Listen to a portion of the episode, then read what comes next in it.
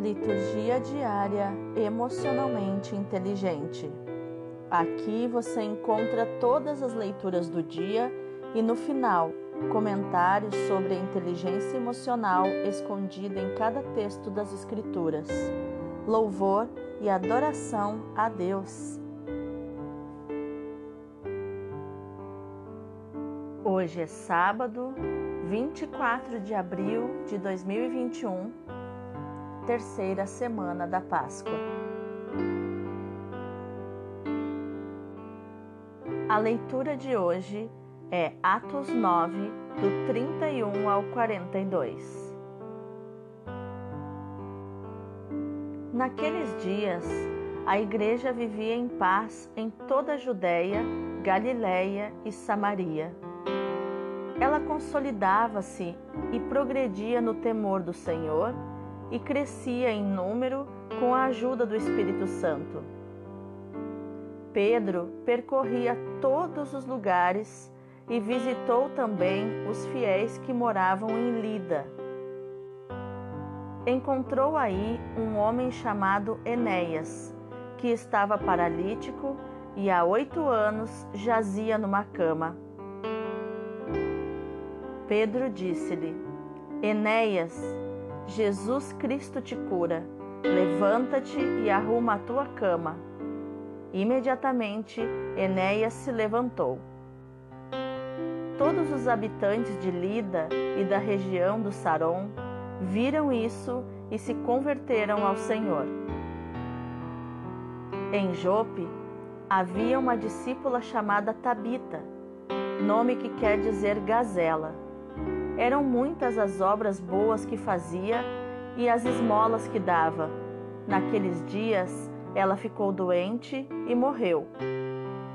Então lavaram seu corpo e o colocaram no andar superior da casa. Como Lida ficava perto de Jope, e ouvindo dizer que Pedro estava lá, os discípulos mandaram dois homens com um recado: Vem depressa até nós. Pedro partiu imediatamente com eles. Assim que chegou, levaram-no ao andar superior, onde todas as viúvas foram ao seu encontro. Chorando, elas mostravam a Pedro as túnicas e mantos que Tabita havia feito quando vivia com elas. Pedro mandou que todos saíssem. Em seguida, pôs-se de joelhos e rezou. Depois voltou-se para o corpo e disse: Tabita, levanta-te.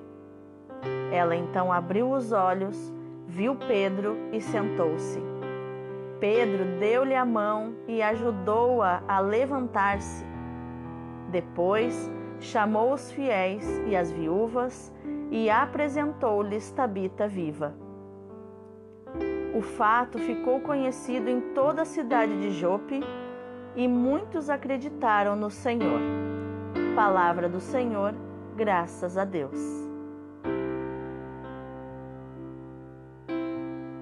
O salmo é o 115 e 116, do 12 ao 17.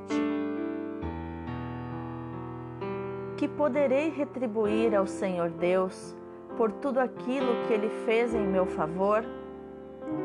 Que poderei retribuir ao Senhor Deus por tudo aquilo que ele fez em meu favor. Elevo o cálice da minha salvação, invocando o nome santo do Senhor. Vou cumprir minhas promessas ao Senhor na presença de seu povo reunido. É sentida por demais pelo Senhor a morte de seus santos, seus amigos. Eis que sou o vosso servo, ó Senhor, vosso servo que nasceu de vossa serva. Mas me quebrastes os grilhões da escravidão. Por isso, oferto um sacrifício de louvor, invocando o nome santo do Senhor. Que poderei retribuir ao Senhor Deus por tudo aquilo que ele fez em meu favor?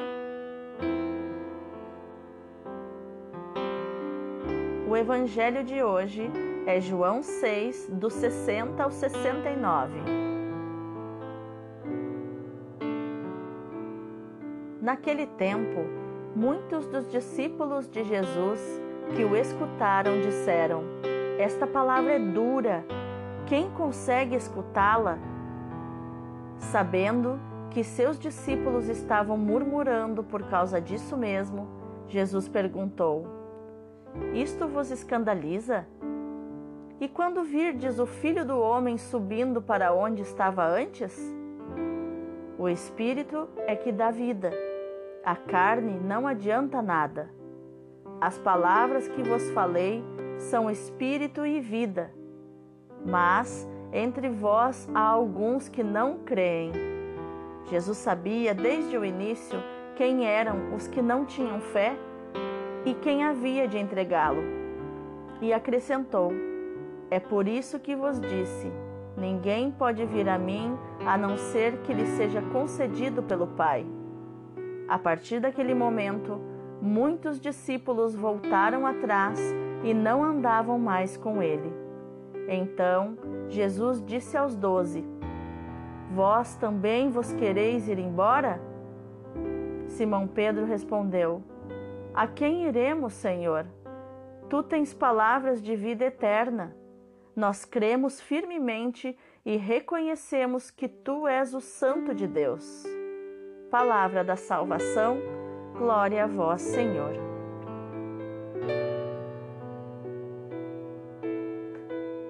Então, qual o ensinamento de inteligência emocional nós encontramos nos textos de hoje? A leitura nos mostra que a igreja primitiva vivia em paz e progredia no temor do Senhor. Sabemos, em outras, por outras passagens, que o temor do Senhor é o princípio da sabedoria. Todo sábio primeiro precisa temer a Deus, que não consiste em ter medo de Deus, como se ele fosse um estranho, um Deus castigador, anotador de pecados. Não se trata disso.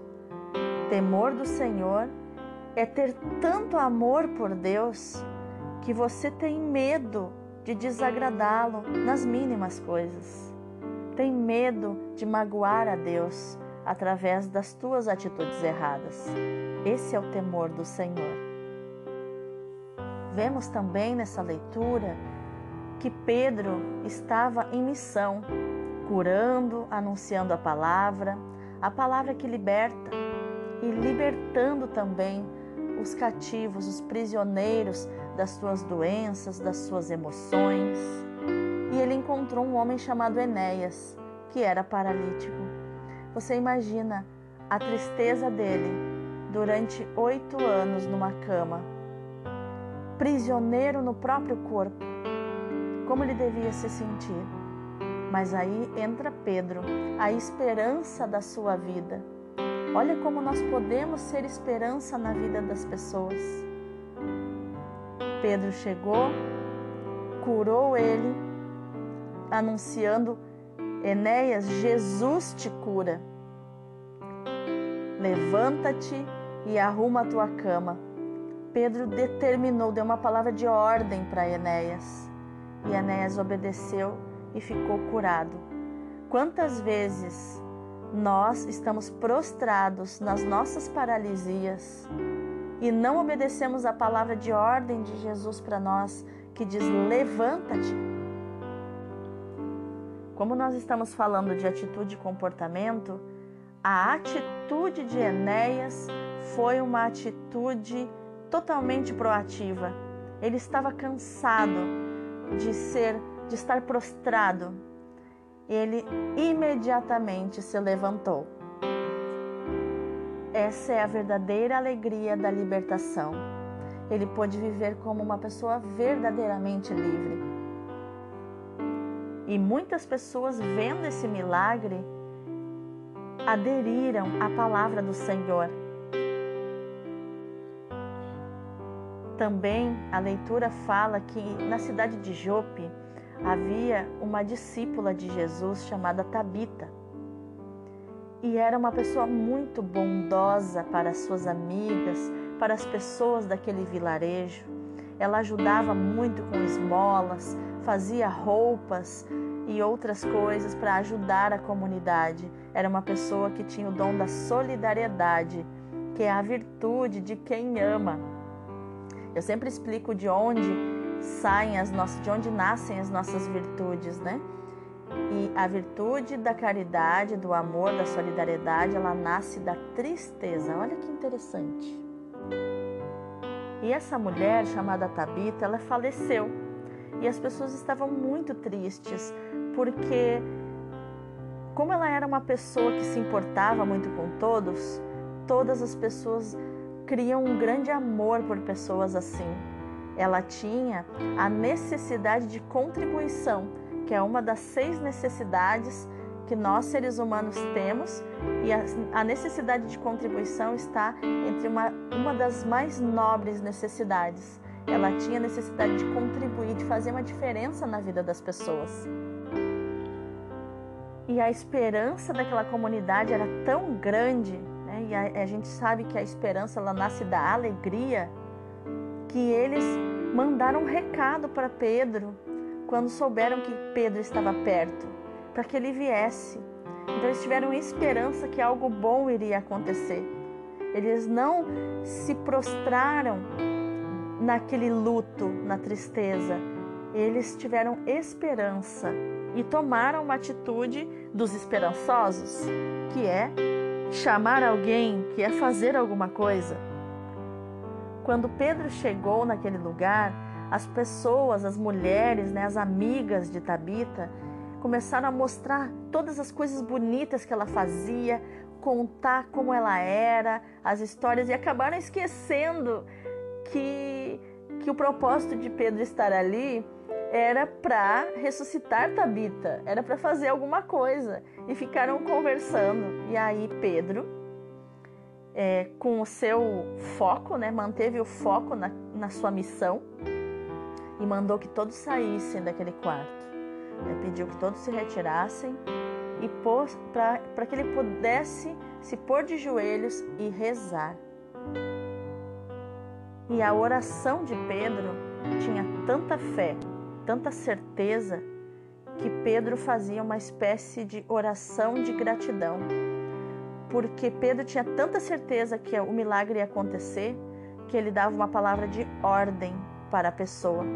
E ele disse: Tabita, levanta-te. Mas não é só proclamar, é crer com toda certeza que vai acontecer. Foi então que ela abriu os olhos, Pedro ajudou ela a se levantar e ela apareceu diante de todos os seus amigos e todos se alegraram e todos creram no Senhor. Já o salmo, o salmo de hoje está uma delícia de ler. O salmista começa dizendo: O que poderei retribuir ao Senhor Deus por tudo aquilo que Ele fez em meu favor? Como retribuir tantas coisas maravilhosas que Deus fez por mim? Olha que oração de gratidão para você fazer isso todos os dias. E eu poderia ainda acrescentar, meu irmão, minha irmã, um trecho nessa oração de gratidão eu diria: o que poderei retribuir ao Senhor Deus por tudo aquilo que Ele fez e fará em meu favor? Porque eu já vejo com os olhos da fé. E eu não posso deixar de falar que na segunda estrofe do, do salmo, o salmista diz que Deus tem sentimentos. E é exatamente disso que a gente fala aqui. Né? Diz assim: é sentida por demais pelo Senhor a morte de seus santos, seus amigos.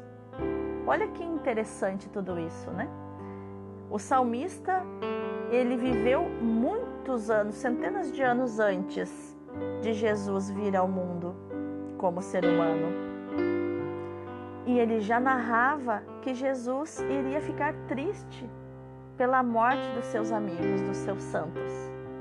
E que Deus também tem esse sentimento mesmo que quando morremos vamos morar com Deus, mesmo assim ele tem sentimentos. Outra coisa interessante neste salmo é o trecho que diz assim: Mas me quebrastes os grilhões da escravidão. Ou seja, o Senhor quebrou as minhas algemas da escravidão. Que escravidão é essa? Escravidão espiritual e escravidão emocional. Porque quando nós somos governados pelas nossas emoções, pela raiva, pela tristeza, pela alegria exagerada e pelo medo, nós somos escravos. E Deus, com a Sua palavra, quebra os grilhões, essas algemas da escravidão e nos liberta. E por isso nós precisamos ofertar um sacrifício de louvor, invocando o nome santo do Senhor. O que é esse sacrifício de louvor? É, é diante da dificuldade, é diante dos desafios da vida, louvar. Senhor, eu te louvo por esse desafio. Senhor, eu te louvo por essa tribulação, porque eu já vejo tudo resolvido com os olhos da fé. Eu já vejo, Senhor, a glória final que o Senhor me dará depois que eu atravessar esse mar turbulento.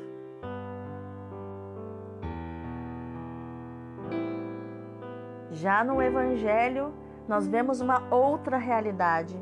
Jesus, ele termina de falar que ele é o pão da vida, que todo aquele que comer dele, né, que comer a sua carne, que comer, que beber o seu sangue, terá a vida eterna foi demais para os ouvintes, foi demais para eles, foi além da capacidade que eles tinham de entender. Ainda mais que, mesmo Jesus repetindo, repetindo, repetindo, é muito difícil de entender essas realidades. E eles ficaram escandalizados. Eles, pessoas mais, é, mais governadas pela emoção, principalmente da raiva, a pessoa que tem muita raiva, às vezes ela não se abre nem para você explicar algo novo para ela.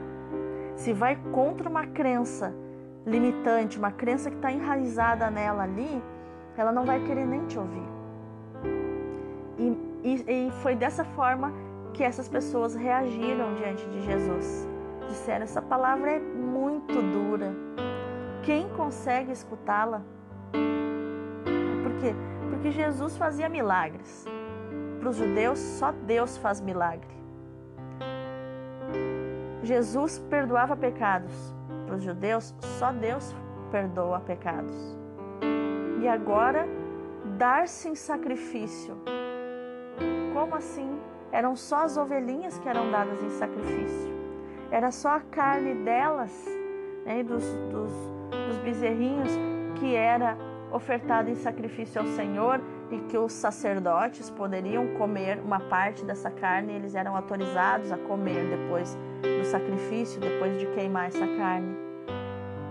Então, Jesus estava dizendo que ele era a ovelhinha, que ele era o cordeirinho, que ele era lá o bezerrinho.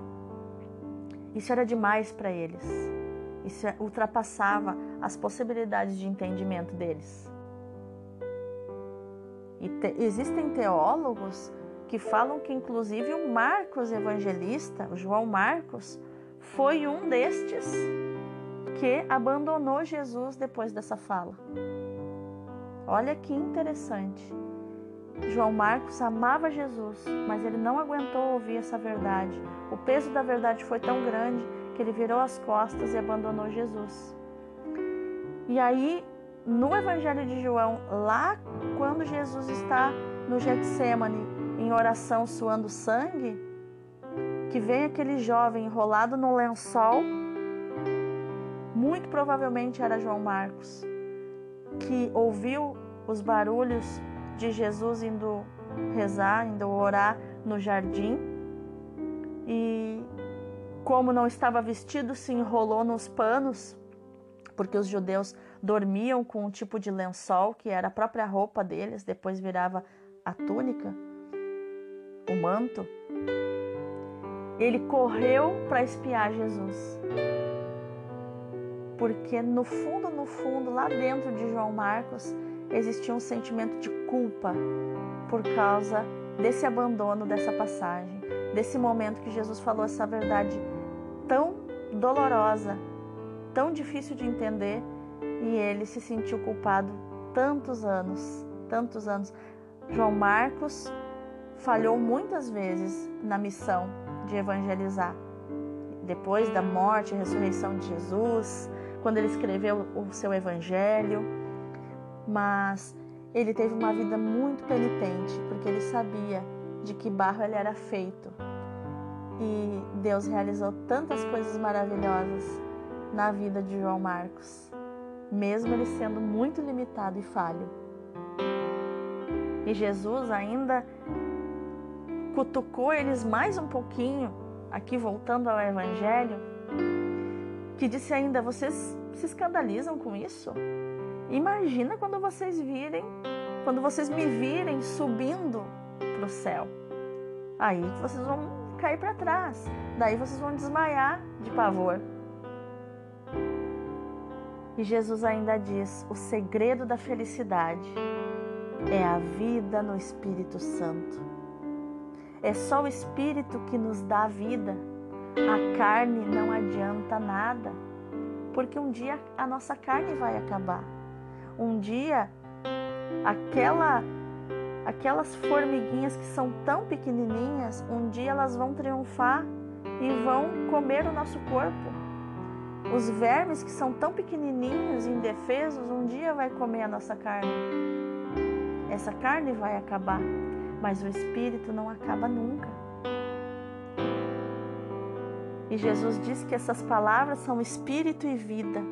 Jesus dá vida às palavras e lamenta a falta de fé, a falta de confiança, que essa aqui não é a fé do acreditar, eu falo isso seguidamente é, nas meditações. Não é a fé do acreditar, é a fé do crer, que é confiar. Jesus lamenta a falta de fé. E ele sabia desde o início, diz aqui no finalzinho, né? Quem eram os que não tinham fé e quem havia de entregar Jesus. E aí ele acrescentou que só é possível nós chegarmos a Jesus, só é possível a gente ver, a gente é, sair da cegueira, enxergar Jesus e, e se sentir visto por Jesus quando o Pai permite. Às vezes nós damos voltas e voltas e voltas na nossa vida, mas o Pai ainda não permitiu a gente conhecer Jesus e ser e se sentir completamente conhecido por Jesus, amado, querido. E é aí que nós encontramos o nosso propósito de vida. É nesse momento, quando nós somos arrebatados, quando nós somos interpelados por Deus, nós vamos adquirir o nosso propósito de vida. Então Jesus viu o efeito, a reação daquilo que ele disse. A, a, as palavras que, diz, que a gente diz, elas provocam reações nas pessoas. As pessoas reagem às nossas palavras. E Jesus então observou o efeito da palavra que ele disse. As pessoas foram indo embora e não andavam mais com ele. Tinham vergonha daquilo que ele disse. E aí Jesus olhou para os doze, que era aqueles que Jesus estava cuidando de verdade. Porque Jesus cuidava da multidão, mas a atenção especial ele dava para sua equipe, para os doze. E ele perguntou: Vocês também querem ir embora? E aí Pedro fala uma palavra linda, maravilhosa. A quem iremos, Senhor? Só tu tens palavras de vida eterna. Eu não quero mais a outra palavra palavra de morte, palavra que não tem vida e muito menos palavra que não tem vida eterna. Eu quero palavra de vida eterna. Agora eu já me acostumei com com alto nível. Agora não, eu não quero mais o baixo nível. Eu não quero mais o pouco. Eu quero o muito. Eu quero o extraordinário. E ele termina com chave de ouro dizendo: Nós cremos firmemente e reconhecemos que tu és o Santo de Deus. Reconheça, meu irmão, no dia de hoje, minha irmã, neste sábado maravilhoso, olhe para o céu e reconheça que Jesus Cristo é o Santo de Deus. Deus abençoe o teu dia.